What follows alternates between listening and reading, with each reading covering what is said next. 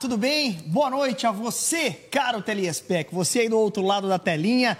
Voltamos, senhoras e senhores, o primeiro estudo bíblico de 2023. Estou aqui com duas peças raras da teologia do nosso país: um batista e um luterano. E quem vos fala? Pentecostal Assembleiano. Então hoje vai sair uma salada boa aqui. Vai, vai. Que nada, que nada. Gente, todo mundo ondadurenho. É isso. Que legal, gente. Vai ser maravilhoso. Bebendo aí de fontes, né? De uma Genebra mais reformada, de um Osborne mais arminiano. E o que que tu... E o Gustavo um aqui, que é o próprio comentário dele. Mais ou menos. É bem isso, Que né? legal, cara. A gente traz os comentários prontos É, e, o Gustavo faz os dele. Escreve o É comentário outro dele. nível, meu amigo. Vou começar cumprimentando ele, meu glorioso Robão da Massa. Um feliz 2023, varão. Vamos Feliz que vamos. 2023 para você, para todos que estão nos assistindo, nos acompanhando, nos ouvindo. Pessoal, muito bom estar aqui com vocês. Mais um ano aí estudando a Bíblia, aprendendo muito da palavra de Deus e vai ser um tempo muito precioso. Então, continue aí, convida as outras pessoas, né? Já manda aí o link. Enfim, vamos estar junto aí nesse tempo especial. Vai ser bênção demais. Gente, nós temos ali. É, é, é, você que já entrou aí no, no chat, já vou, já vou conversar com o Caipão aqui. Mas, gente, já comenta aí de que cidade você está falando. é, e também, ao longo do programa, já vou te dar letra. Você pode mandar dúvidas, perguntas, questionamentos. Inclusive, hoje, vamos dar uma colher de chá para a audiência. Você pode mandar perguntas de qualquer assunto teológico que a gente vai tentar responder você hoje. Olha. Tá aí, bom? olha Pode mandar, vamos dar aquela, aquela, aquele start bacanão para 2023. Então, comenta aí é, sobre a cidade que você está falando, ok? Se é a sua primeira vez no estudo bíblico e é, você pode também mandar dúvidas, perguntas sobre o texto e também sobre outros assuntos teológicos que a gente vai tentar responder você, tá bom, gente? Vai ser demais. E eu estou aqui à minha direita com ele, o glorioso Caipão da Massa. Isso aí, boa noite, pastor Geise, pastor Rob. Estamos aí em mais um estudo bíblico, no primeiro de 2023. Que bacana, Muito cara. feliz, muito empolgado, tanto para o nosso estudo bíblico de hoje, quanto também para tudo que vamos viver nesse ano, né, como igreja, Vai tudo aquilo que tenso. Deus vai fazer em nosso meio. Eu creio que tem grandes coisas vindo né, nesse ano e Massa. estou empolgado para tudo isso. E você vai ver muito Caipão da Massa no- nos estúdios da OD Studios Aí, ó. Amém. nesse ano. Professor da Unadura College, É a verdade. professora Qual é a aula que começou tu dele. Hoje saiu o meu módulo de antropologia Que e amartiologia. Que legal. Ah, tá, tá, tá. Tu tá dando essas Isso. duas disciplinas. É, doutrina do homem e doutrina do pecado. Que legal. Num, num conjunto, assim, né? Que bacana, que bacana. combo. Muito competente, estudou numa, estudou numa instituição muito legal, com professores excelentes, né? Inclusive o hebraico diferenciado, criado pelo Diferenciado. próprio professor, não é? Isso aí. É, o cara é maravilhoso. Não, não o hebraico criado pelo professor, É, a deu- forma de ensinar. já é velho, né? né? É bem velho o hebraico. E o Robão da Massa também dá aula no college, que é qual a tua disciplina, Rob? Quais, quais as tuas milhões Quais, é? de disciplinas? Hermenêutica, a minha disciplina do coração. principal, né? A hermenêutica. hermenêutica. Mas também é, gravei Cristologia também. Ano passado gravei Cristologia, foi muito legal. Que benção. É, falei um pouquinho também sobre criação, né? No, no momento ali da aula. Enfim, Que bacana. várias E disciplinas, uma- né? umas cocitas a mais que ele vai gravar. Eu dou aula de panorama do Novo Testamento e também de discipulado. Então, você que quer saber mais né, sobre como estudar teologia, né, como eu me aprofundo nos meus estudos, é um curso maravilhoso. Já estou fazendo o jabá aqui de cara. OD College, você não pode ficar de fora da próxima turma. Que abre quando, Robão? A próxima turma vai abrir em março agora. Ah, legal. Tem uma galera Mas- já que vai fazer. Exatamente. Essa semana, fiquem ligados aí nas redes sociais da Onda que nós vamos compartilhar com vocês algo bem especial relacionado à teologia e aquilo que nós estamos vivendo no AD College. Que incrível, que incrível. Muito Então, quero dar aí umas boas-vindas. Vamos que vamos, que Deus nos abençoe. Aliás, vamos fazer uma oração para a gente começar? Para a gente começar o nosso 2023 com tudo? Você aí de casa também, baixe sua cabeça, feche seus olhos. Rob, pode orar para a gente, hein, meu querido? Pai, nós te agradecemos porque temos esse privilégio de estudar as Escrituras, É de compartilhar esse conhecimento com tantas pessoas. E nós oramos para que o Senhor nos conduza nesse tempo, que o Senhor nos dê sabedoria, Senhor, que o Senhor eh, nos direcione em cada palavra, em cada interação. Sim, Pai. E que as pessoas sejam instruídas, edificadas, exortadas, que cresçamos no conhecimento da palavra do Senhor, para que vivamos de uma forma plena e profunda o serviço e a entrega ao teu reino. Oramos por isso a Deus em nome de Jesus. Amém. Amém. Amém. Amém. Amém. É, o pessoal já mandou aqui o- as cidades que eles estão falando, né? O meu, o meu telefone. Em 2023 vai ter mais memória. Então eu estou baixando neste momento o YouTube para estar ligado aqui conectado com você durante todo o programa. Mas no início eu vou ler do celular do Pode Kuipers, dar uma então. olhadinha aqui, aham. Vou dar uma olhadinha aqui no celular do Kuipers. Gente, você pode mandar aí, vocês podem mandar aqui que a gente vai respondendo, tá? Então eu vou ler rapidamente de onde o povo tá falando, tá? E já quero lembrar também antes de ler que tem um cifrãozinho aí no canto da tela cifrãozinho ali do, do dinheiro, que você pode fazer uma contribuição espontânea, né? Não tirando da sua igreja, mas abençoando aqui esse programa, os estúdios e todas as melhorias que a gente tem feito ao longo dos anos. E certamente, se você quiser fazer aí parte disso, o cifrãozinho tá ali no canto para você fazer uma doação aí, tá bom, gente? É, vamos ver de onde o povo tá falando? Boa noite, boa noite, boa noite, boa noite, boa noite, boa noite. OD Joinville, a Manuela, Manu, gloriosa Manu, irmã do Oda. Benção demais, hein? Uma boa noite pra você aí.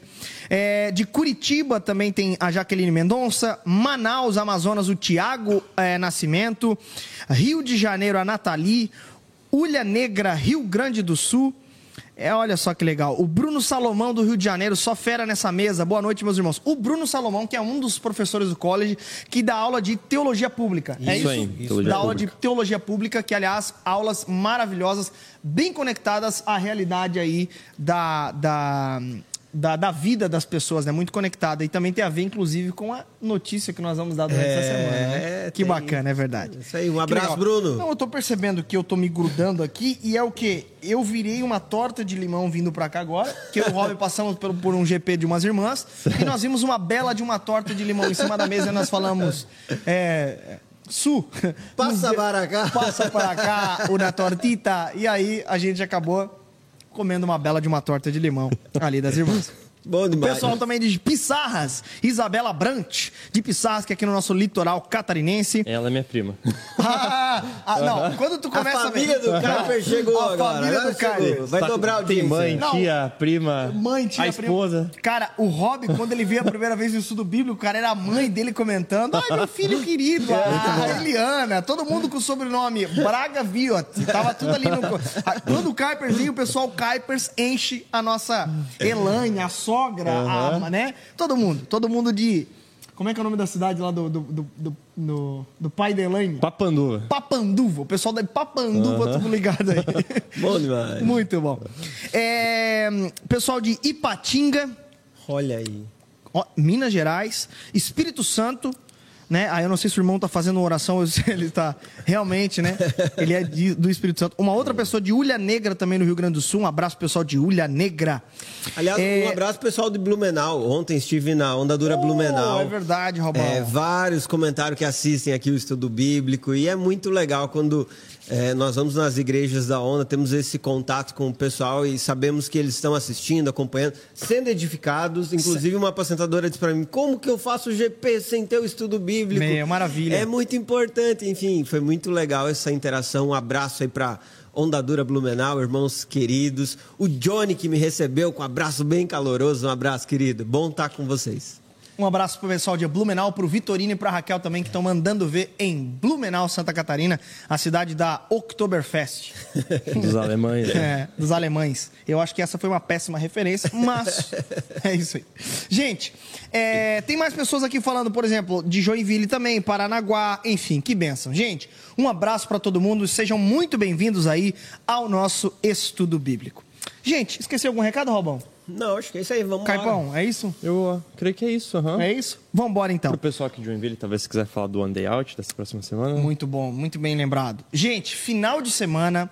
O pessoal de Santa Catarina, É até verdade, que quiser ir né? também. Porque Dia 22 de janeiro, agora, mais conhecido como próximo domingo, estaremos todos juntos num evento de muita comunhão e evangelismo na praia de Barra do Sul, na plataforma de verão ali, no, no lugar onde é separado justamente para shows, atividades físicas e toda a programação de verão de Barra do Sul.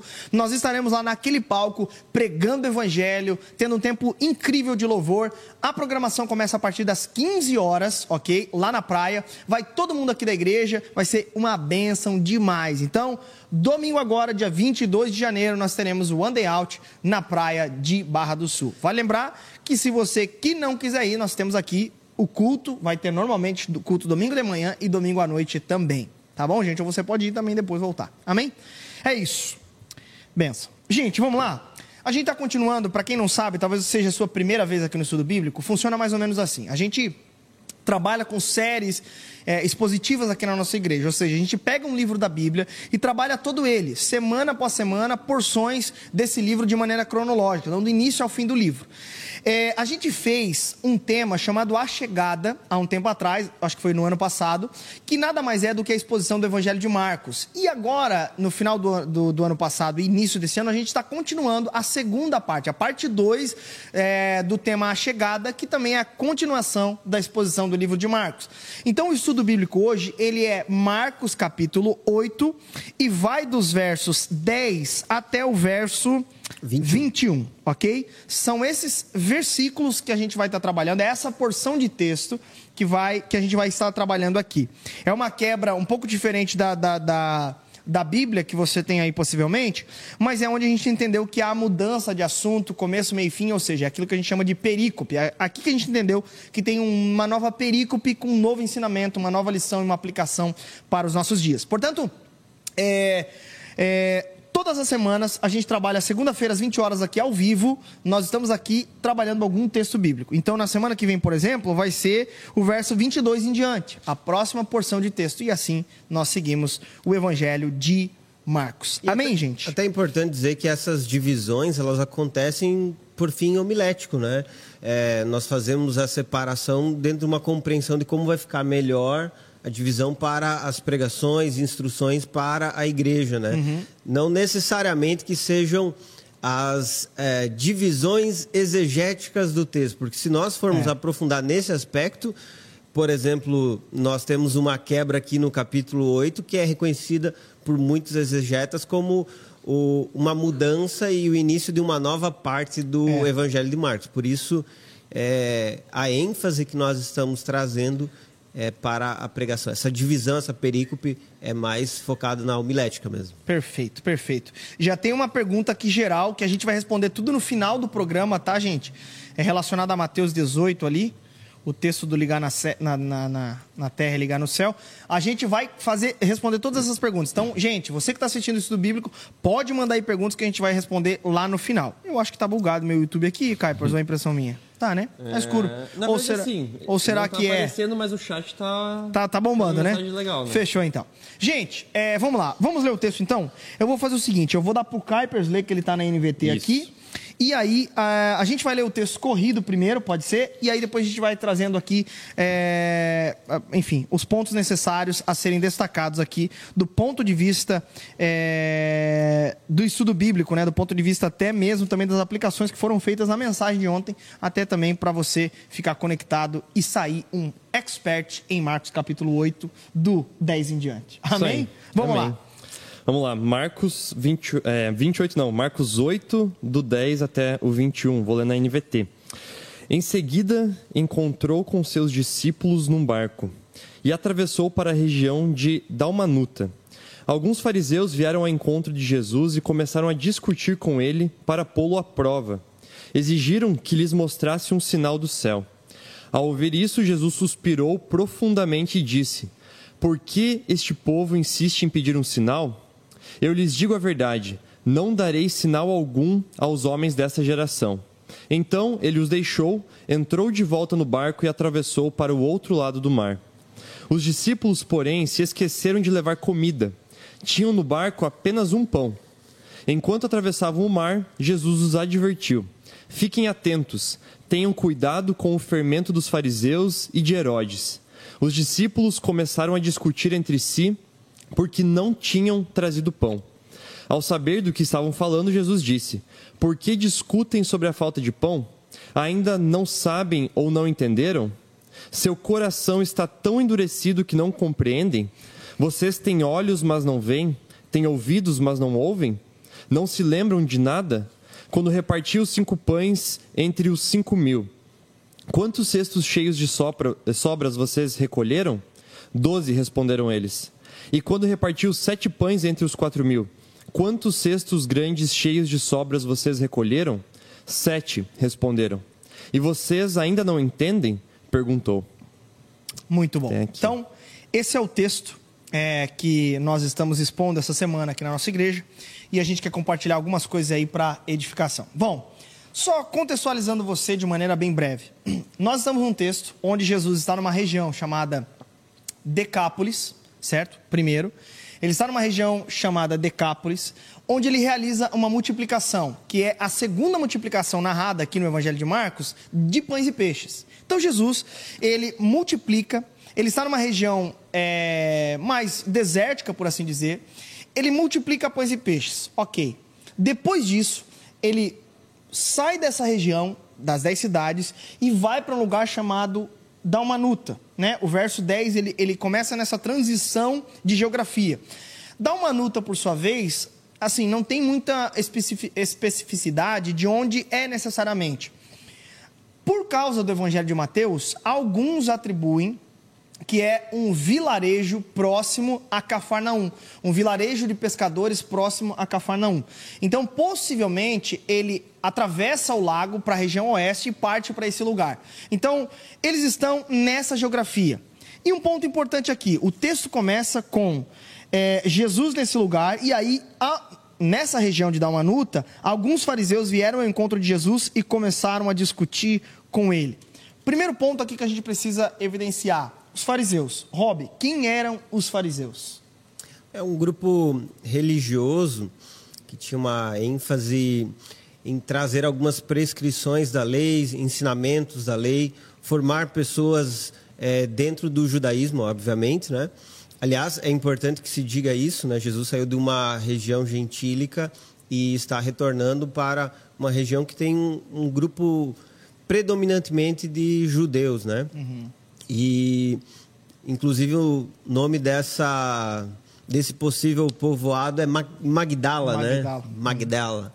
É, enfim, é, esses fariseus, eles, nós vemos dentro do Evangelho de Marcos, eles perseguindo Jesus de diversas formas, em diversos momentos, por é, perceber em Jesus uma posição antagônica àquilo que eles viviam. Uhum. Esse, exemplo... é um, esse é um testemunho unânime dos evangelistas, né? Jesus lidou efetivamente com os fariseus. Sobretudo é. com um ponto dos fariseus, que a gente também vai aprender aqui nesse texto. Mas vamos lá. Pode. Não, não, não. Inclusive, é, na primeira. falar já dele. Ah, Mas, é. enfim, é, tá inclusive, na primeira multiplicação de pães e peixes, também após ela, é, vem um questionamento dos fariseus, né? Dos fariseus, Aqui... exato.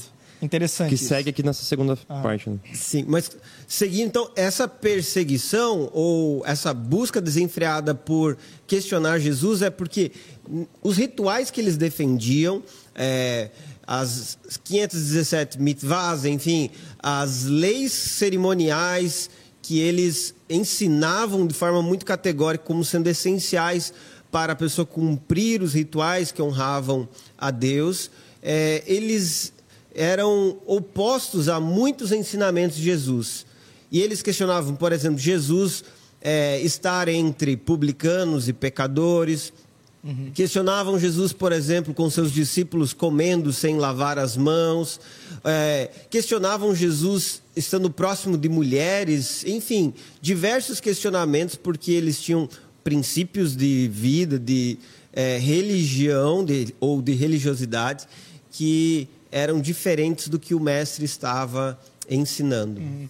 Era uma espécie de acréscimo, né? Naqueles dias, os próprios evangelistas narram que aquilo que norteava a vida dos fariseus, especificamente, era a lei oral, né? Então, a, a tradição oral, ela ganhou, né? Que era proveniente dos principais é, é, líderes religiosos, dos principais rabinos, já históricos, né? inclusive há é, é, escolas rabínicas muito fortes naquela época, que traziam essa ênfase. E os fariseus eles se pautavam nesses, nesses, nessas traduções acerca da lei de Moisés. Portanto, já estava nos dias de Jesus um pé de igualdade em escritura, ou seja, a própria lei de Deus, a, a própria tríplice Bíblia hebraica, com essa tradição oral. Ou seja, eles já estavam colocando em pé de igualdade, isso é muito perigoso, essa tradição desses rabinos. E eles seguiam à risca isso, de modo que a tradição se tornou para eles é, tão inspirada quanto a Sagrada Escritura. E é isso que gerava tanto conflito, porque Jesus, ele era, obviamente, ele não desconsiderou em nenhum momento a lei, inclusive ele ampliou, aperfeiçoou, mas é, para eles isso era uma afronta, por quê? Porque na tradição oral, muitas coisas eram proibidas, muitas coisas foram acrescentadas, o que, obviamente, é, o desqualificava a pessoa de Jesus como o Messias prometido. Entende? Uma coisa até importante, né? Falei antes da hermenêutica, é um dos maiores problemas é a hermenêutica que era adotada, forma de interpretar as escrituras que era adotada e que tornava aquela lente que eles colocavam para as escrituras como uma base essencial para aquilo que eles viviam. Por exemplo, eles interpretavam um texto que falava que o sacerdote deveria usar é, o filactério de uma com um tamanho largo, demonstrando a sua santidade, e eles, consequentemente, usavam roupas que tinham é, bordas grandes, vou usar aqui uma expressão que todo mundo vai entender, para demonstrar diante de todos quão santo eles eram. Hum. Então, eram essas ações que eram acréscimos que demonstravam o quanto eles tinham a, a preocupação em viver uma dita espiritualidade para os outros, uma dita santidade para os outros, mas sem preocupar-se com a essência daquilo que realmente estava escrito uhum. é, na Torá. Ou seja, um ponto importante então da espiritualidade é, é, farisaica. Ela era pautada, e por isso que eu falei sobre algo que está aqui nesse texto, em algo visual em, em, muito mais algo externo do que propriamente se preocupar. Por isso que em diversos momentos Jesus trata o quê? A hipocrisia deles. Entende? Uhum. Né? Em vários momentos Jesus conta pequenas parábolas para tratar da hipocrisia dos fariseus. Essa preocupação exacerbada com a, a moral externa diante dos olhos das pessoas, né? em detrimento do interior, que deveria justamente se preocupar com a lei de Deus. É, era sempre uma tentativa de manipular a palavra de Deus para garantir é, que está na minha mão o poder de, de cumpri-la, de dominá-la. Né? Por exemplo, ah, nós devemos descansar no sábado, esse é o mandamento do Senhor. Né? Ter um dia de descanso, na verdade, né? não sábado como um dia exatamente, uhum. mas ter um dia de descanso. E aí, ao invés de se preocupar o que, que isso representa para mim, o que, que isso significa para mim, eles tentavam externalizar isso de alguma forma. Ah, então, no dia do descanso, você só pode dar tantos passos, você só pode erguer tantos pesos. Ou seja, tentava manipular e deixar mais palpável, visível essa lei, para que eles pudessem fogo fogo. É, para que eles pudessem ter então o controle, se sentindo o domínio da própria lei, né? Garantindo assim na mentalidade deles essa santidade, é, esse legalismo, né? Uhum. Muito bem. Então, é com esse público que Jesus está lidando aqui. Portanto, alguns fariseus, esses membros do partido farisaico, vieram ao encontro de Jesus e começaram a discutir com ele. Aí algo importante aqui. Para pô-lo à prova, exigiram que lhes mostrasse um sinal do céu. Esse é um ponto importante. É, até tem algumas palavras aqui que tem uma força de expressão muito uh, grande, né? Por exemplo, quando diz discutir, é que de fato eles se colocaram em posição opositora. Você sabe, quando eu chego, começo a conversar com você, faço perguntas assim, cara, quero aprender contigo. Uhum. Responde para mim, me ajuda. Uhum. Agora, aquela pessoa que se posiciona assim, ei, mas quem você pensa que é? O que você está falando? Ó, oh, isso aqui, aquele ah. assunto. Sabe aquela discussão, aquele questionamento, aquela inquirição uhum. que tem um propósito distinto. É o que eles estão fazendo aqui. Outra coisa, tentando é a mesma palavra que foi usada para a tentação oferecida pelo diabo a Jesus no uhum. deserto. Uhum. Então, é, que essas... aqui na, na, na, NVT é para pô-lo à prova. Essa, essa é, eu estou usando. A, a genebrinha. Mas aqui na, na, que o Kuipers leu é para, para pô-lo à prova, né? Ou seja, tentando né, Jesus nesse sentido. Exatamente. Então, a intenção que Marcos aqui escancara é que eles queriam questionar Jesus e eles queriam, de alguma forma, colocar Jesus numa enrascada. Uhum. Muito bom. É. E aí? Quer comentar alguma coisa, Kuiper? Não, é, eu acho que esse ponto que o Rob chamou a atenção, ele reforça o, o, quão pesado era essa oposição que Jesus sofria, né? Uhum. Porque quando a gente analisa lá em Mateus 4, né, o diabo tentando Jesus no deserto, né, uhum. Satanás tentando Jesus no deserto, a gente pensa assim, pô, talvez não vai existir tentação, provação maior que Jesus possa passar ali por conta da, da figura que, que Satanás ali naquele texto, naquele contexto representa. Uhum. Mas aí agora o evangelista escolhe usar o mesmo conjunto de palavras, o mesmo verbo uhum. para representar essa oposição. Então vejo que que os fariseus realmente tinham uma oposição feroz uhum. ao ministério de Jesus, ao ponto de que o que eles exigem de Jesus aqui não é simplesmente um sinal, né?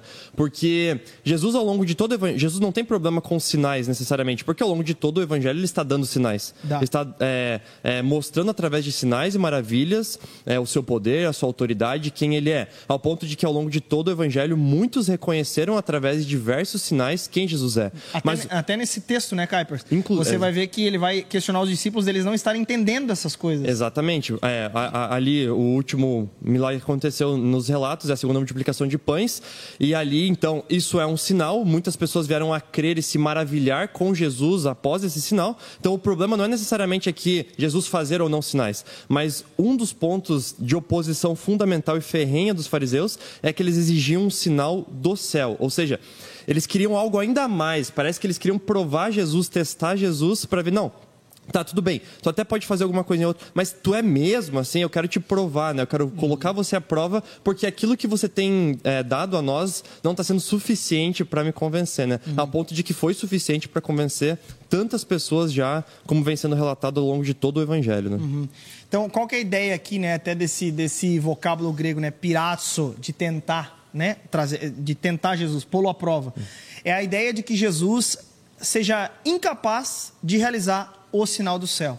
Ou seja, eles claramente não é que eles estão assim desconfiando que Jesus é. Eles só querem que Jesus mostre, eles só, eles só querem que Jesus mostre para todo mundo que ele não é aquele enviado por Deus. Eles só querem atestar a partir da ótica deles de que ele não é o Messias prometido. Por quê? Porque o Messias, repetindo o que o Rob falou, na ótica que eles tinham era diferente. Então, certamente esse não é o Messias. Só prova pra gente que tu não é, é, não trazendo um sinal dos céus.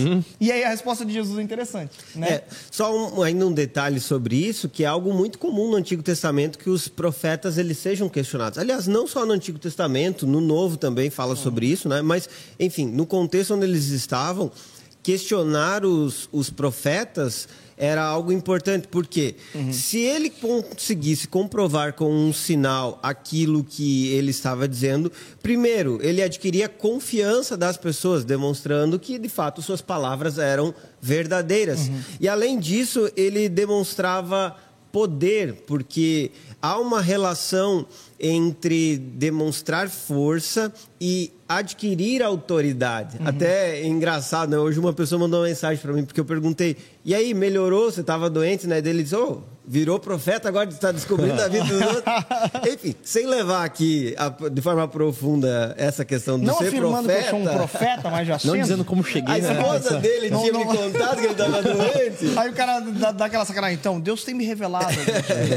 Então, eu tô sabendo. Mas é, veja só como a, pessoa já olha e já diz, né? Ah, o cara tá sabendo de algo, falando sobre algo que ele não tá vendo, ele tem autoridade, é profeta. É isso que a gente percebe exatamente. Então, de fato, eles pedirem um sinal é para demonstrar a autoridade que ele tinha. E se ele provasse essa autoridade através de sinais, como estava sendo inquirido, ele demonstraria diante de todos, como aconteceu com vários profetas, né? Você tem é, o exemplo de Elias, por exemplo, mas, enfim, é, demonstra a autoridade que realmente foi enviado por Deus. E uma coisa, né? Nós vamos ser questionados a provar várias coisas. Por exemplo, a existência de Deus. Eu estava lendo sobre esse assunto e meditando. Uma das coisas que nós somos questionados a provar, né? aqui trazendo mais no aspecto prático e, e uma aplicação, né? É, se Deus realmente ele existe e muitas pessoas fazem esse questionamento, por exemplo, num ambiente acadêmico de universidade, para que você é, possa ser pego numa cilada. Aham. E aqui nós enxergamos Jesus lidando com uma situação é, relacionada a isso. E, como você disse, uma resposta sábia, que inclusive é uma instrução para aqueles que estão num ambiente de universidade e são questionados sobre a existência de Deus, as provas da existência de Deus. Uhum. Perfeito, perfeito. Mais algum comentário sobre isso? Vamos para a resposta de Jesus? O Bora. que que Jesus responde? Que não Verso iria 12. Ao Verso. ouvir isso, Jesus suspirou profundamente e disse: Por que este povo ou esta geração insiste em pedir um sinal? Eu lhes digo a verdade: Não darei sinal algum aos homens dessa geração. Olha só que interessante. Então, a resposta de Jesus foi um suspiro profundo. E esse suspiro profundo, ele sempre indica uma dependência de Deus. No relato onde Jesus cura o mudo e surdo, aquele homem mudo e surdo no capítulo 7, final do capítulo 7, é, Jesus também traz esse suspiro de um homem que não ouvia, de um homem que não falava, mas só observava a atitude de Jesus, como um sinal de dependência. Esse suspiro profundo era tipo assim: ah, deixa eu falar algo aqui que vem dos céus. Deixa eu só fazer algo aqui que é totalmente dependente do Pai. E ele diz: como se dizendo, é da vontade de Deus que eu não dê nenhum sinal a vocês, porque vocês já não creem, porque vocês já não crerão. Vocês só estão acumulando ignorância, ceticismo e assim por diante para vocês. E aí Jesus diz: não darei nenhum sinal. Eu lembro é, essa questão de sinal ela é algo que, é, que marca a nossa trajetória cristã em certas fases, né? E é... também a nossa trajetória musical. Musical. Sinais me ajudaram a perceber. Não... Esse é Luan Santana, não, é? Não conheço. Meu caminho é e ninguém vai fazer eu me sentir de novo assim. Meteu o Luan Santana no estudo bíblico, mano. Vamos lá. No tempo que o Luan Santana fazia ótimas músicas. Vai lá. Os sinais acompanham a caminhada cristã. Acompanha, né? Esse aí Agora o Caio ficou até Agora vermelho. Ele desconcentrou. Esse aí tu não se declarava pra Elaine? Não, não, não. Mas vamos lá, Caio. Manda ver, meu querido. Tá. É, se recompor, né? É. Não, mas... Os sinais é, acompanham a caminhada cristã. Acompanham a caminhada cristã. É, ao long, é, por exemplo, eu mesmo... É, ao longo da minha caminhada, em muitos momentos, Deus, de alguma forma, demonstrou é, a sua fidelidade, demonstrou é, a sua ação poderosa, demonstrou o seu chamado, demonstrou algo que ele queria de mim em algum momento através de alguns sinais. Uhum. Certo? E isso, em alguns momentos, foi muito importante para me direcionar, para me fortalecer, para me encorajar. Uhum. Porém, isso não é uma via de regra, isso são exceções ou até mesmo vem apenas quando é da vontade do Senhor, não é algo que é todo, todo dia tá vindo um sinal, qualquer coisa que tu vê é um sinal. Não, ele dá quando ele quer, ele mostra quando ele quer. E o problema também, é, relacionado ao tema dos sinais, é quando as pessoas se acostumam com ter que ter sinais para tomar atitudes, ter que ter, sinal, é, ter, que ter algum sinal para fazer alguma coisa, né? uhum. né? Ao ponto de que, é, em alguns momentos, enquanto daí eu não tinha um sinal de Deus claro, ou não percebia esse sinal de maneira clara, eu geralmente era tentado a desconfiar ou a ficar inseguro da decisão que eu ia tomar, porque eu pensava assim, não, tem que ter um sinal é, milagroso, tem que ter algo sobrenatural, né? Uhum. E ao ponto de que não, a própria escritura já nos dá muitos sinais da própria fidelidade da própria palavra de Deus que certamente não muda, né? Inclusive a Ká usou é, uma das, das referências que ela relacionou no texto, é quando esse texto aparece em Mateus, né? Que esse mesmo, é, é, esse mesmo texto, essa, esse mesmo é, versículo aqui em Mateus, versículo 12, quando Jesus responde os fariseus, ele fala: Nesta geração não darei nenhum sinal, a não ser o sinal de Jonas, né? Bom. Que seria o sinal, então, de Jonas, né? É, lá, o relato de Jonas, quando ele é engolido pelo peixe, pelo grande peixe, fica três dias na barriga do peixe e volta, né? Assim como, então, Jesus é, seria crucificado, morreria e ao terceiro dia seria, é, ressuscitaria, então, e a partir disso seria, então, o sinal definitivo de quem ele era e seria o sinal definitivo que nós precisaríamos para crer e nos entregarmos totalmente a ele, né? E não, não precisaria de outro sinal além desse mas muitas vezes somos tentados a isso, a uhum. querer outros sinais, querer mais comprovações, né? Eu mesmo venho de uma origem é, cristã um pouco mais, de uma linha teológica um pouco mais cética, né? Uhum. Ali da, de, do, do, meu histórico é, em igrejas. E por conta disso eu vejo que em um período da minha vida onde Deus precisou quebrar algumas coisas e transformar, ali ele usou alguns sinais digamos assim, mais sobrenaturais, até mesmo para tirar é, algumas escamas dos meus olhos e me fazer ver coisas que ele era capaz de fazer numa realidade que eu, que eu via só como algo meramente cético, né? Uhum. Inclusive aqui dentro da onda, coisas que aconteceram, etc. Mas eu acho que isso é bem legal, que isso não é uma regra, mas é uma ação livre e espontânea da vontade de Deus que ele usa quando ele quer para o seu bom propósito, mas a regra, o que é definitivo uhum. e o que fica para nós é o sinal de Jonas, né? É o sinal da morte e ressurreição de Cristo que é definitivo para crermos e confiarmos nele. Certamente Muito é bom. o que nos. Só um ponto aqui, vale lembrar que o evangelista Marcos não coloca, porque com quem ele está lidando seria meio aleatório falar É. sobre Jonas. É uma audiência majoritariamente romana, né, o seu destinatário, então ele não colocou. Agora, Mateus já lida com uma revelação do Messias a um povo judeu. Então aí sim faz sentido falar do sinal de Jonas, né? Eles vão que entender, né? Eles associariam muito mais fácil. é. E muito é, interessante essa, essa relação que Jesus fez entre a sua morte e ressurreição com aquilo que aconteceu é, na experiência de Jonas, três dias no ventre é, do grande peixe, ou alguns chamam de baleia, enfim. É, nós Eu olhamos... tenho tatuado na minha perna, só uma curiosidade É aqui, uma, uma- uma curiosidade aqui galponeira.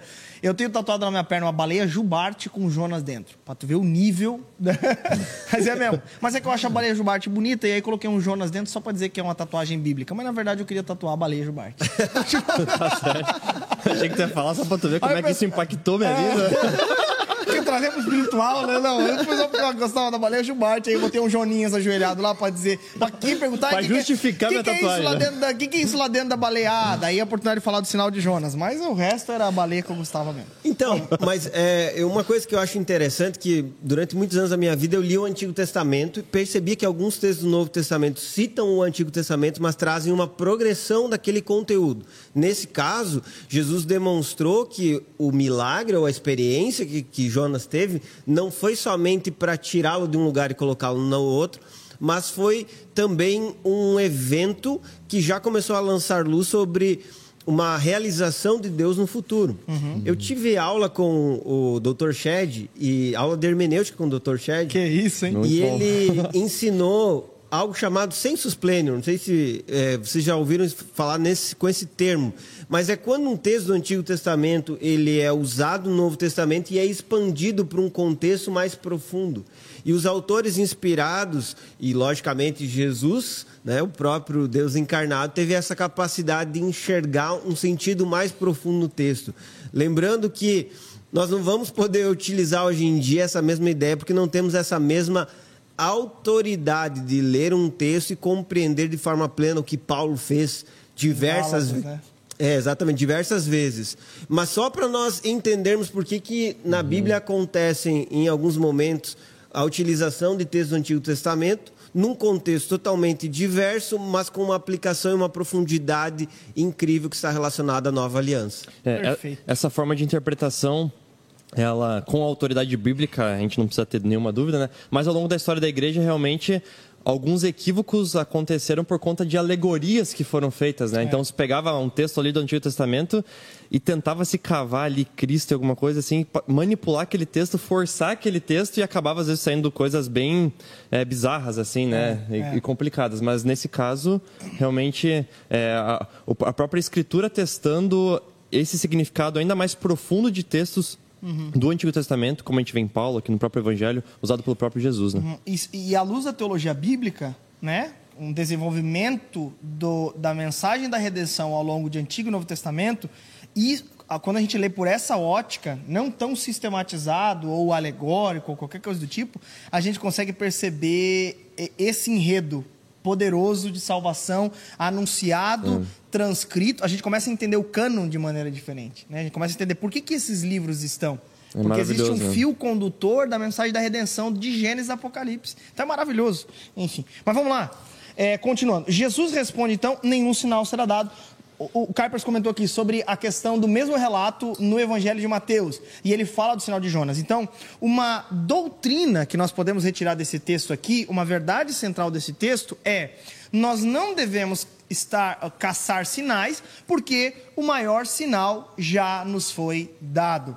E essa é uma realidade até do Antigo Testamento. Porque se a gente trata uma doutrina como algo central para cristãos de todas as eras, certamente nós estamos lidando aqui com crentes de todos os tempos. Enquanto um anuncia o verdadeiro sinal a respeito do Cristo que viria, nós hoje lidamos com a realidade de um Cristo que veio e três dias esteve afastado do Pai, tomou sobre si os pecados, tomou sobre si a, a culpa, colocou so- sobre os seus ombros, tomou do cálice da ira justa de Deus, ressuscitou, e esse é um sinal que nós cremos, nós podemos ver. E esse é, é- é, por assim dizer, o sinal que nós precisávamos. E tudo isso é revelado onde? Na palavra. Então, de maneira prática para nós hoje, nós já temos o maior sinal, o que? A verdade de um Deus que se encarnou em forma humana, veio, morreu e ressuscitou, dando-nos salvação, vida eterna e assim por diante. Aí nós como crentes temos a Bíblia que nos revela tudo isso e que por meio do Espírito nós podemos crer. Então nós temos a Bíblia e na Bíblia essa verdade é revelada. Portanto, nós já temos o maior sinal e ao lermos sobre esse sinal, nós cada vez mais nos é, é, não vemos necessidade de caçar outros sinais para a nossa espiritualidade. Hum. Embora hum, é, é, sinais e maravilhas façam parte, por exemplo, da nossa igreja.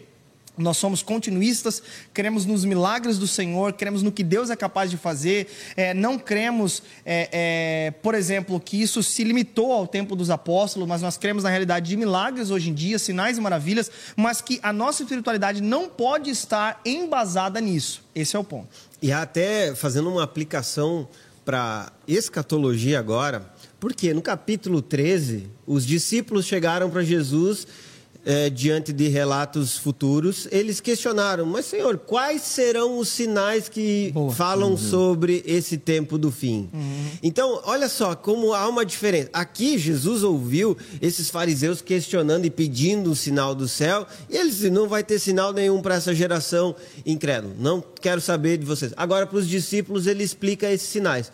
O problema é que tem muita gente que pega aquilo que são. É, parâmetros do tempo do fim, que Jesus fala lá no capítulo 13, uhum. 14 de Marcos. Nós vamos chegar lá futuramente. Mas é, eles pegam esses parâmetros e ficam contabilizando. Olha aqui, ó. Terremoto aconteceu, check. o outro aconteceu, check. E também estão se apegando a, a, a sinais nessa perspectiva de querer avaliar o tempo usando é, simetria, número, enfim, é, regras, palavras, enfim, é, colocando itens específicos que precisam acontecer para Jesus voltar. Por exemplo, tem gente que chega e diz assim: não, Jesus não pode voltar agora. Por quê? Porque o mundo inteiro não foi evangelizado. Eu sei, esse é um debate muito mais profundo dentro da escatologia, uhum. mas nós precisamos tomar cuidado, porque é uma prática da hermenêutica farisaica, vamos assim dizer, usar sinais para tentar colocar Deus ou encaixar Deus naquilo que eu penso ou quero ver. Uh, o Bibo tem uma frase muito boa, não sei se é dele, mas ele já citou isso algumas vezes aqui quando, na mesa. Ele fala: ao invés de ficar caçando sinais da segunda vinda, devemos ser um sinal da primeira vinda. Boa. Como igreja. Muito Interessante, bom, né? Enfim, é, então, e sobre esses sinais, eu creio que nós podemos fazer uma aplicação aqui sobre essa espiritualidade, né, Kuipers? Que de alguma forma o Kuipers veio de um, de um contexto mais cético, eu de um contexto onde era muito esses sinais. O Rob, qual que é a tua realidade, Rob? A Batista, ela crê, né? Depende do pastor da igreja. Não, mas era contemporânea, né? É cada é, igreja. Exatamente, uhum. cria na contemporaneidade. É, mas, assim, também nada exagerado uhum. na questão de, de, sinais ou milagres relacionados uhum. ao Espírito Santo, mais uma ênfase busca de coração uhum. e, intimidade, enfim, mais nesse sentido que Legal. existiu uma ênfase. Que é saudável, que é maravilhoso, né? Só que o problema é que hoje em dia algumas pessoas sempre buscam, então, trazendo para o nosso tempo aqui, né? Sempre buscam é, um pregador que vai falar, ah, é, Deus vai fazer isso, isso, isso na tua uhum. vida, é, um curandeiro, né? Ah, vai estar aqui o cara que tem o dom de cura, então, né? Que é até algo estranho, que a gente entende que não é bem assim também em relação à cura, né? É, outra coisa, as pessoas sempre ficam procurando é, pessoas que falam aquilo que você quer ouvir, né? Então, assim, vai dar certo na sua vida, né? Eu já posso ver o que Deus está fazendo na tua vida, no sentido é, financeiro, algo do tipo. Enfim, então, uhum. tem que cuidar uma outra com aplicação? Sinais, né? É, um, um, tava conversando também com um irmão aqui, ele falando sobre é a primeira vez que ele veio num culto aqui na Onda e o pastor Lipão pregou. E quando foi a hora de fazer o apelo, pediu para todo mundo baixar a cabeça. Ele disse que olhou para a esposa dele e falou: Ih, uma mensagem fria dessa, ninguém vai se converter. Aí quando ele fez o apelo, é, várias pessoas se converteram. Ele olhou e se assustou. Ele foi para casa assustado, ele e a esposa. Ah. Vieram de outro contexto e tal. Foram para casa assustado. Quando chegaram em casa, ele disse que falou para ela: Sabe por que aquelas pessoas se converteram? Porque elas entenderam a mensagem e creram na mensagem. Uhum. Foi por isso que elas reconheceram Jesus como Senhor de suas vidas. muitas vezes os sinais eles ofuscam a mensagem. Eles Boa. estão escondendo a essência do evangelho, a mensagem que tem que ser pregada, que é o evangelho. E aí digo, são sinais por vezes até verdadeiros, mas em outros momentos não, são tão somente sinais da emoção, sinais criados ou, enfim, é, emoções que são geradas, mas que não estão é, sendo dirigidas, conduzidas pelo próprio Espírito. Por isso, é importante nós entendermos o que, que é essencial que Jesus está transmitindo aqui. Muito bom. Então ele diz: Eu não darei sinal algum aos homens dessa geração. Daí ele entra no barco e atravessa para o outro lado do mar. Na travessia, um outro acontecimento interessante aqui é, que nos ensina lições demais. Há um acontecimento interessante que nos ensina lições demais. É, diversas lições, né? Que é o quê? Os discípulos, porém, se esqueceram de levar comida. Tinham no barco apenas um pão. Enquanto atravessavam, Jesus os advertiu: fiquem atento, atentos. Tenham cuidado com o fermento dos fariseus e de Herodes. Os discípulos começaram a discutir entre si porque não tinham trazido pão. Hum, interessante, né? Cadê aí, sete? É. Aí Jesus olha para eles e diz assim, gente, vocês estão discutindo o quê? Só para eu entender. Gente, eu não estou falando disso aqui, do fato de vocês terem esquecido pães, né? Não estou falando disso aqui, do alimento aqui. Vocês não viram o que eu acabei de fazer? De maneira básica. A explicação, a explicação do que acontece aqui é o seguinte. Eles estão cruzando o mar, e, e, os discípulos entram e esqueceram a comida. O evangelista Marcos vai dizer isso. Esqueceram a comida. Eles começam a discutir entre eles. Jesus diz assim, Tomem cuidado com o fermento dos fariseus. Automaticamente falou em fermento, pão. pão, esquecemos a comida, ferrou. Eles começaram a debater sobre isso. Esquecemos a comida e agora, enfim. Tá. Jesus olha para a gente, vocês estão discutindo o quê? Só para eu entender. Ah, é disso, disso. Gente, vocês não viram. Daí Jesus responde, uma, é, devolve com uma pergunta. Quantos pães vocês tinham? Sete. Quantos pães sobraram? Doze. Em outras palavras, eu posso trazer pão para esse barco é. aqui. Eu posso fazer comida aqui se eu quiser. Se eu quiser, eu broto pão, é, peixe aqui dentro. Agora não é sobre isso, gente. Vocês ainda não entendem? Ele dá uma bronca dizendo: tem ouvidos, mas não ouvem.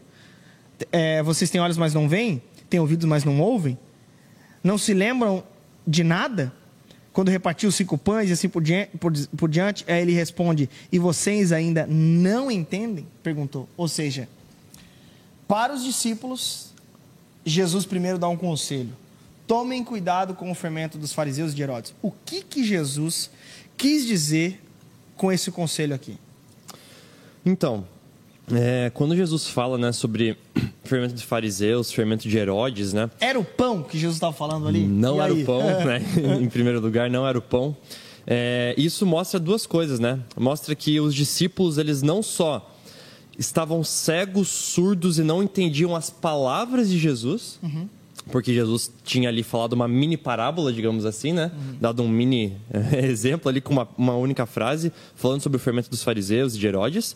Mas, além de, da, dos discípulos não entenderem as palavras de Jesus, eles também não estavam mais entendendo, ou não estavam entendendo quem Jesus era. Uhum, né? Uhum. Porque, por um lado, eles interpretaram que então Jesus estava falando dos pães, ou seja, não entenderam as palavras, e por outro lado ficaram preocupados em não ter pães. Também não entenderam quem ele era, que era a pessoa capaz de dar de maneira abundante pães, de sustentar eles de maneira abundante, assim como já tinha provado em outros momentos do Evangelho. Uhum. Mas especificamente sobre o fermento dos fariseus, a gente pode pensar aqui que o, é, que o fermento dos fariseus inclui justamente a hipocrisia dos fariseus, os falsos ensinos dos fariseus, a dureza de coração dos fariseus. Uhum coisas que faziam parte dos fariseus e, consequentemente, faziam parte da mentalidade das pessoas da época. A gente poderia dizer que o espírito dos fariseus era como que o espírito da época.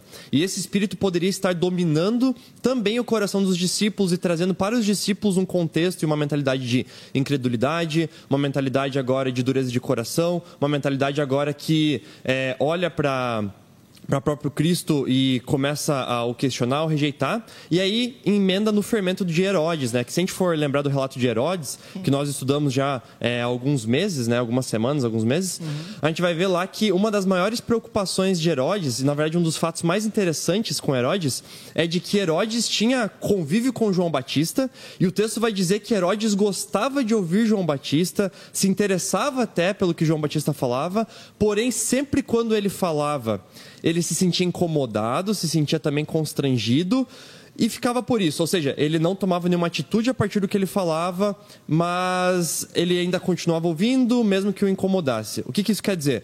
Herodes ele via e sabia que a palavra de João Batista ela era verdadeira que o que João Batista estava denunciando, falando, era a verdade. Uhum. Mas mesmo sabendo que era a verdade, mesmo assim a rejeitava. Então a gente pode entender também que o fermento é, de Herodes seria essa, esse sentimento, essa mentalidade de pessoas que, diante da verdade, sabendo que é a verdade, ainda assim não a aceitam, não a reconhecem e não dão o devido crédito a essa verdade. Né? Que era o que os discípulos fizeram aqui. Diante da verdade de que Jesus é, era poderoso para multiplicar pães e peixes e para os sustentar e não os deixar desamparados, mesmo sabendo que isso era verdade, porque eles tinham visto isso de maneira palpável, ainda assim não entendiam e não a aceitavam. Muito bom. Pode ser entendido até como uma descrença, né? Porque uhum. a fé, ela envolve ação, ela envolve uma resposta.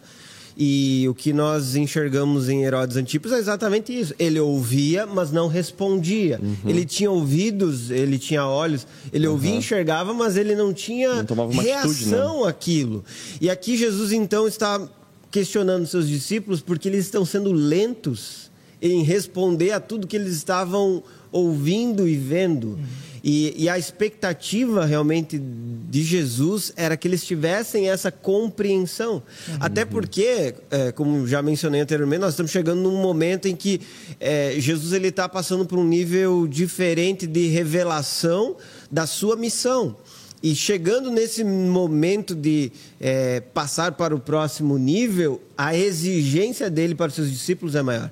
Aliás, a partir dessa ocasião, você tem discursos diretos de Jesus para os seus discípulos de uma forma muito mais enfática em Marcos do que para multidões, para grandes públicos. Uhum. Porque a partir desse momento, de uma forma até é um pouco estranha para muitos, né? Ele direciona e foca muito mais nesse discipulado final, onde ele vai ali burilar o caráter dos discípulos ou até mesmo a convicção deles para que eles estejam direcionados. Uhum. E também vale enfatizar que tudo é uma questão de doutrina, de conhecimento que você adquire. Uhum. Jesus está questionando: olha, o fermento que vai entrar aí, aquilo que vai crescer dentro de vocês é uma ideia, uhum. é um ensinamento.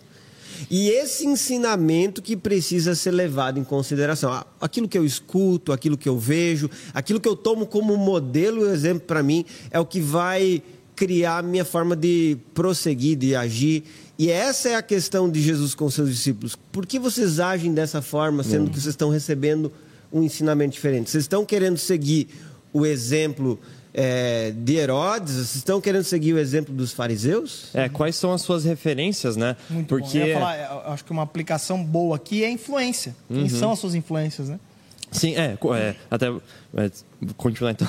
Mas a, a princípio é isso. É, quais são as suas referências? No sentido de que, bom, é, a, agora vocês estão caminhando comigo, recebem, é, vem o meu ministério, vem a verdade que eu anuncio, vem a minha mensagem, vem o meu poder. E diante disso vocês podem ter uma interpretação dessa realidade diante de mim mesmo. Uhum. Ou vocês podem ser agora. Plantado em vocês uma sementinha que levede toda a massa, né? Que uhum. é, faça com que toda a massa seja contaminada, mesmo que seja só uma pulga atrás da orelha que os fariseus botaram em vocês, etc. Ainda assim, é isso que pode estar fazendo com que vocês agora não estejam mais entendendo a, a, a mensagem, não entendendo os milagres, com essa dureza de coração. E um outro ponto interessante é que quando é, Jesus aqui ele adverte a respeito disso, ele tinha acabado de passar por essa questão. Os fariseus tinham chegado diante dele e pedido um sinal do céu um sinal milagroso. E aqui ele fala também, bom, então cuidado com o fermento dos fariseus. Se a gente for relacionar esses dois pontos, a gente também pode pensar que Jesus, ele aqui mostra, e a partir daqui, como o Robson bem disse, vai ter uma virada no Evangelho, de que Jesus ele não veio para ter um ministério superficial de um curandeiro. Ele não veio simplesmente para ser é, um curandeiro, um milagroso, uma pessoa que faz sinais, maravilhas, milagres e curas. Ele não veio para é, ser é, e ter seu ministério somente nesse ponto e ficar nessa superficialidade. Não, mas a partir daqui a virada do evangelho vai trazer que o ministério de Jesus, Jesus veio para o caminho do discipulado, para o caminho da cruz, uhum. e é isso que o evangelho vai começar a encaminhar uhum. a partir dessa virada também do texto. Muito bom, tanto que os próximos textos eles falam muito disso, né? De uma visão equivocada que o próprio Pedro tinha a respeito de Jesus, né? É, um ponto importante aqui. Então, nesse discurso, né, eu, eu quero pontuar o que o Kuipers falou, né, sobre a questão da geração, né. Não vou dar um sinal nenhum, sinal nenhum, não vou dar sinal nenhum para essa geração. É, porque essa geração, então, aqui, pegando até o que o Rob falou também, é, tem esse tipo de, de, de, de fermento, esse tipo de vivência, esse tipo de cosmovisão, uma cosmovisão indiferente, incrédula em relação àquilo que é para se fazer a partir do momento que você compreende quem Jesus é. Então, olha só, nós estamos vivendo num tempo que, ainda hoje, ainda que sejam anos depois, é, o coração do homem continua sendo o mesmo. O coração do homem continua sendo esse coração que não se dobra, até por vezes, quer ouvir. Nós estamos num tempo onde virou moda ser evangélico, mas virou evangélico aos moldes da contemporaneidade daquilo que a cultura me diz, daquilo que as pessoas me dizem, daquilo que eu acho que deve ser, daquilo que a minha ideologia se encaixa com um pouco do que Jesus foi, ou então cria um novo Jesus aos seus moldes, sabe, para responder aos seus anseios contemporâneos, né? É, é... Então, nós temos nesse tempo, mais do que nunca, uma grande responsabilidade enquanto discípulos de Jesus. Nós cremos nós podemos ver o maior sinal, nós podemos crer nesse sinal, e agora é nossa responsabilidade responder de modo a não nos parecer com um evangelho que é meramente uma, uma filosofia de vida, como muitas pessoas têm abraçado, sem custo do discipulado. Você vai ver que agora começa uma, um afunilamento a partir disso, quando Jesus agora se encaminha para a semana da paixão, onde ele chama os discípulos para perto e diz: com essa mentalidade, com esse tipo de ideia, cosmovisão, não tem como me seguir. Se não, se não compreenderem que o mestre de vocês está caminhando para um lugar de sofrimento e está convidando vocês a tomar a cruz, não tem evangelho, não tem vida cristã, tem uma ideia. Né? Tem, tem sinais que podem ah, né? é, é, vir a te saciar por um tempo. Né? E por que, que eu estou falando sobre esse tempo? Porque esse tempo é o tempo onde as pessoas dizem, sou um cristão. Mas os escândalos, por exemplo, famosos, jogadores de futebol, Sou cristão, posta versículo bíblico antes de cada jogo, mas a vida é completamente antagônica àquilo que Cristo nos chama a viver. Né? Um caminho, um custo de uhum. discipulado, um custo nessa trajetória de seguir a Cristo. Portanto, nesse tempo, nós devemos cuidar com o fermento dessa geração, com o fermento da incredulidade que ainda continua a existir ainda hoje. Portanto, uma aplicação aqui para nós é: Deus se revelou, certo? Deus é, é, nos chama para um trilho de discipulado. Certamente nós vamos esgotar um pouco mais esse assunto nas próximas palavras e estudos bíblicos. Mas Cristo nos chama a uma vida de negação diária. Agora, certamente essa vida não é nos moldes em que este mundo contemporâneo, com essa cosmovisão completamente hedonista, humanista, está abraçando. Nós devemos viver uma fé completamente distinta, porque há uma distinção entre o fermento deles e a forma como nós vivemos a fé. A forma como nós vivemos a fé é um reconhecimento do Cristo ressurreto e a partir disso compreender que esse Cristo ressurreto nos manda segui-lo e segui-lo custa tudo. Portanto, é dessa forma que devemos viver. E uma, é uma das sete perguntas que Jesus faz para os seus discípulos que são bem, assim, perguntas bem diretas, mas enfim, uma delas que chama muito a minha atenção é: tendes o coração endurecido? Hum. Ele ele demonstra que o problema está no interior. É, não é falta de pão, não é a circunstância exterior, é, aliás, exterior, mas é o que está dentro. Uhum. E aqui ele identifica que manter um coração endurecido é o grande problema que uhum. impossibilita muitos cristãos de crerem, muitos cristãos até mesmo de se entregarem ou viverem plenamente o evangelho uhum. no tempo presente. É, e eu acho que é, um, uma, uma necessidade, talvez, que nós temos que buscar como cristãos nos nossos dias, então, é olhar: bom, aqui o texto, Jesus mesmo está reconhecendo que ali havia o fermento dos fariseus e o fermento de Herodes. Beleza. Nos nossos dias, então, quais são os fermentos que podem adentrar no nosso pensamento, na nossa igreja, é, na nossa espiritualidade? Quais são as ideologias, as visões de mundo, é, os pensamentos filosóficos? É, quais são as coisas que podem entrar em nossa mentalidade, mesmo que é, como uma migalha, e ainda assim corromper todo o nosso pensamento, toda a nossa vida de fé, toda a nossa espiritualidade. Né? Eu creio que para isso nós precisamos de sabedoria, de maturidade, de buscar isso no Senhor para ter é, realmente é, discernimento. o discernimento, exatamente, o discernimento de não vir a dar voz e a sustentar e a promover algo que, mesmo que pareça pequeno, possa acabar com toda a massa, né? Como aqui a ilustração do fermento. E ficarmos atentos, sobretudo uma responsabilidade para líderes, né, pastores e assim por diante, ficar atento ao rebanho, né, aos sinais de qualquer tipo de fermento, é, seja uma heresia, seja uma ideologia, seja uma mistura, né, da idolatria política com o evangelho, seja uma, uma mistura de evangelho com uma ideologia desse mundo, enfim. Então, nós precisamos entender que o sinal foi nos dado, a palavra foi nos dada, tivemos a revelação disso. Agora devemos caminhar uma vida em concordância com aquilo que dizemos crer. E certamente só cremos porque nos foi revelado. E quem nos revelou é, nos exige algo, uma vida voltada a Ele, né? Enfim. É isso aí. Quem, Amém? Quem nos revelou Amém. é aquele que nos toca. É a verdade. próxima mensagem. É. Eita glória! Por suas pisaduras. Gente, você quer mandar uma pergunta aí pra gente? Eu já vi que tem uma pergunta, a gente vai. É, duas perguntas. Podem mandar perguntas aí sobre o texto e sobre é, é, perguntas gerais, beleza? Vamos lá. Tinha uma pessoa que falou do áudio ali, mas eu acho que foi só no computador dela lá. Vamos lá. É, boa noite. Eu vou fazer a primeira pergunta da menina que falou sobre o texto aqui. Pedir sinais hoje é errado? Eu estou começando a busca pela conversão agora e ainda é muito difícil para mim. Pergunta a Nathalie. E aí, pastor Rob, pedir sinais hoje é errado? Veja só. É, ela falou sobre a conversão, né? Então, para nós entendermos o que é a conversão, é entregar-se a Cristo, reconhecê-lo como Senhor das nossas vidas, o nosso Salvador a fonte para essa conversão é a Bíblia, a palavra de Deus, a verdade que está revelada nas Escrituras. Por vezes nós vemos Deus é, usando circunstâncias, milagres, eventos para é, gerar no coração da pessoa uma convicção nesse sentido, para é, ajudar a pessoa a enxergar o que ele está querendo mostrar mas essencialmente a conversão acontece através da pregação do evangelho. Não tem como alguém crer sem que o evangelho seja pregado. Portanto, a maior necessidade que você tem hoje é de ler as escrituras e conhecer a verdade de Deus. O Gustavo, inclusive, mencionou: num determinado momento da minha caminhada, sinais foram essenciais para que eu pudesse quebrar algumas coisas. Mas esses sinais eles não foram exigidos pelo Gustavo. Deus se revelou, Deus usou esses sinais para então falar com ele. E não cabe a nós impor a Deus que faça esse sinal.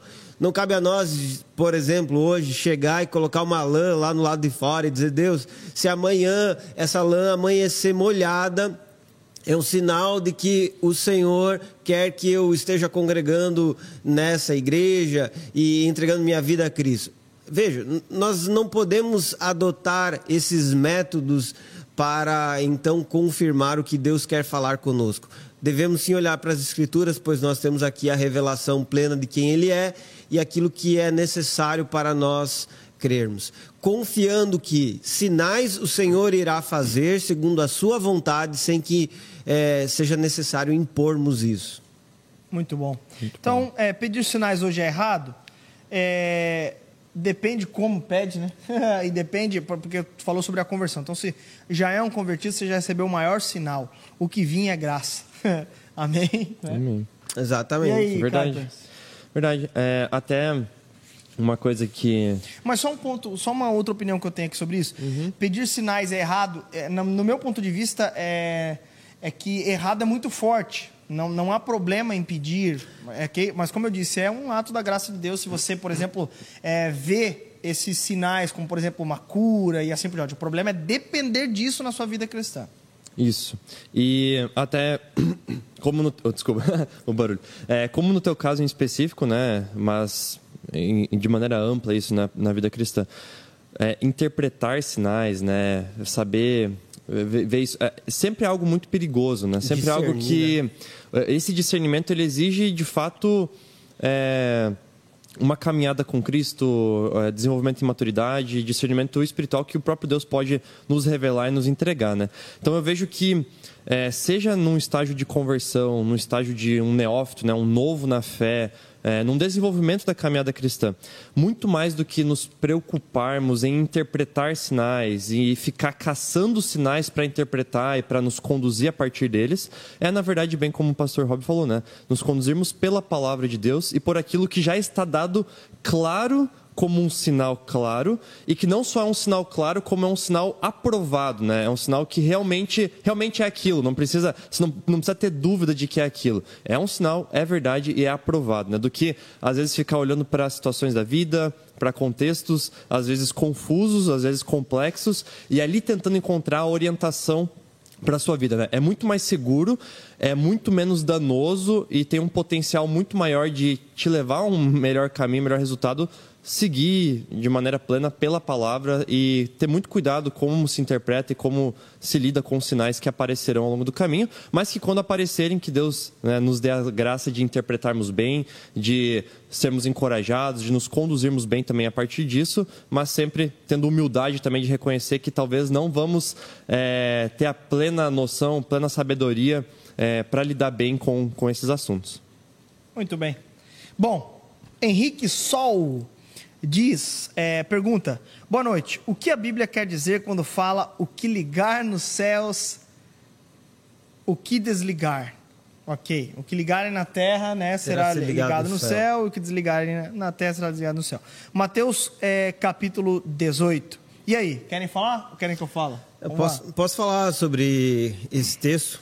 Até coloquei na minha monografia. Oh. a minha oh. monografia foi sobre. Disciplina. É, não, não, não. Foi sobre é, a oração e a responsabilidade humana, né? Oh. A, a, providência de Deus e a responsabilidade humana. E citei esse texto como uma das que é utilizada, inclusive, para tentar enfatizar a força da unidade para se alcançar, quando na verdade o propósito é distinto. Qual que é o propósito essencial do, do texto? Né? Jesus está falando sobre como corrigir um irmão que está é, em pecado, como você deve tratar alguém, como se deve disciplinar alguém. E ele traz esses passos de uma maneira bastante clara, apresentando para os seus discípulos a necessidade de correção e de levar a sério esses, esses momentos da disciplina visando um arrependimento e a mudança da pessoa. Porém, em determinado momento, ele diz que é, quando estiverem dois ou três reunidos em meu nome ali, eu estou no meio deles. Uhum. Ele então diz que o que é ligado na terra é ligado no céu. Ele está falando sobre uma decisão da igreja de forma autônoma a autoridade, ou reconhecendo a autoridade que a igreja tem, de corrigir e disciplinar um de seus membros que está vivendo de forma deliberada no pecado, porque chega no último estágio e não há arrependimento. E esse, essa demonstração pública é nada mais, nada menos do que um reconhecimento de que aquela pessoa ela não está arrependida interiormente e não tem uma relação verdadeira com o Senhor. Não é que dois ou três reunidos ali vão orar e vão decretar algo que vai acontecer. Essa é uma oração que está tão somente testificando uma realidade do coração. Uma realidade que acontece é, entre um relacionamento dissociado daquela pessoa com Deus. Portanto, é, esse texto não é uma base que te dá poder para você justificar, reunir com várias pessoas e determinar que algo aconteça ou é, fazer é, Deus ser forçado a realizar milagre, porque em alguns contextos até a gente vê isso. Ah, vamos reunir várias pessoas, porque quando várias pessoas pedem, Deus faz. Nós sabemos que o soberano Deus nos dá liberdade para pedirmos, mas concede tudo segundo a sua vontade. Muito bom.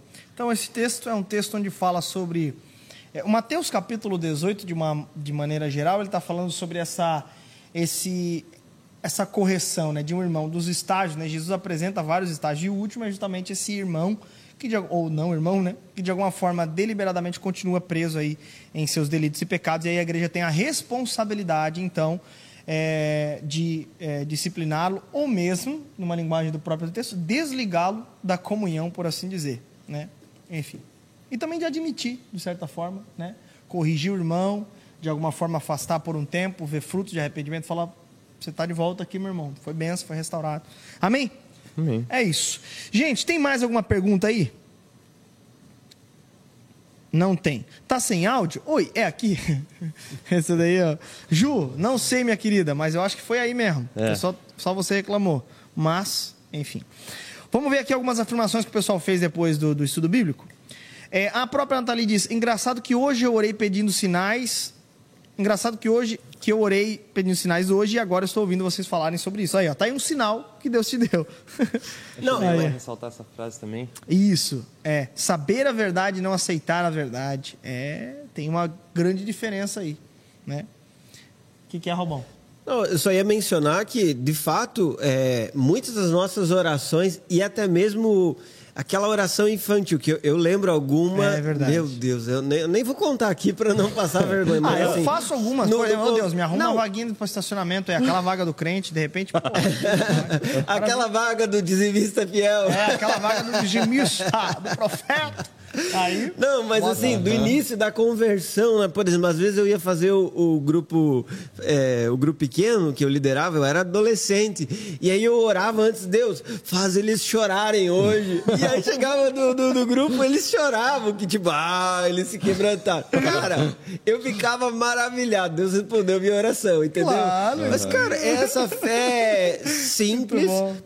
Que até mesmo né estava pegada à resposta deles Aham. né? depois eu aprendi que independente da resposta deles eu estava fazendo o que é certo É. mas enfim no começo ali naquele momento Deus respondeu a essas orações né de forma muito graciosa né Muito o que eu só preciso é não depender de fato disso para continuar Uhum. firme a essência que eu tenho a, a palavra de Deus é a essência é o que eu preciso É. Mas minha irmã, pode pedir, não tem problema não, só não vive a, a sua vida cristã baseado nisso, porque, repetindo, né, o maior sinal você já recebeu, que é o fato de você crer em Cristo, a sua conversão, o fato de crer que Jesus é o Senhor. Amém? Amém.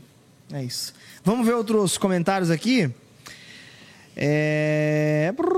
Ok, vamos lá. Jesus é o caminho, a verdade e a vida e o sinal.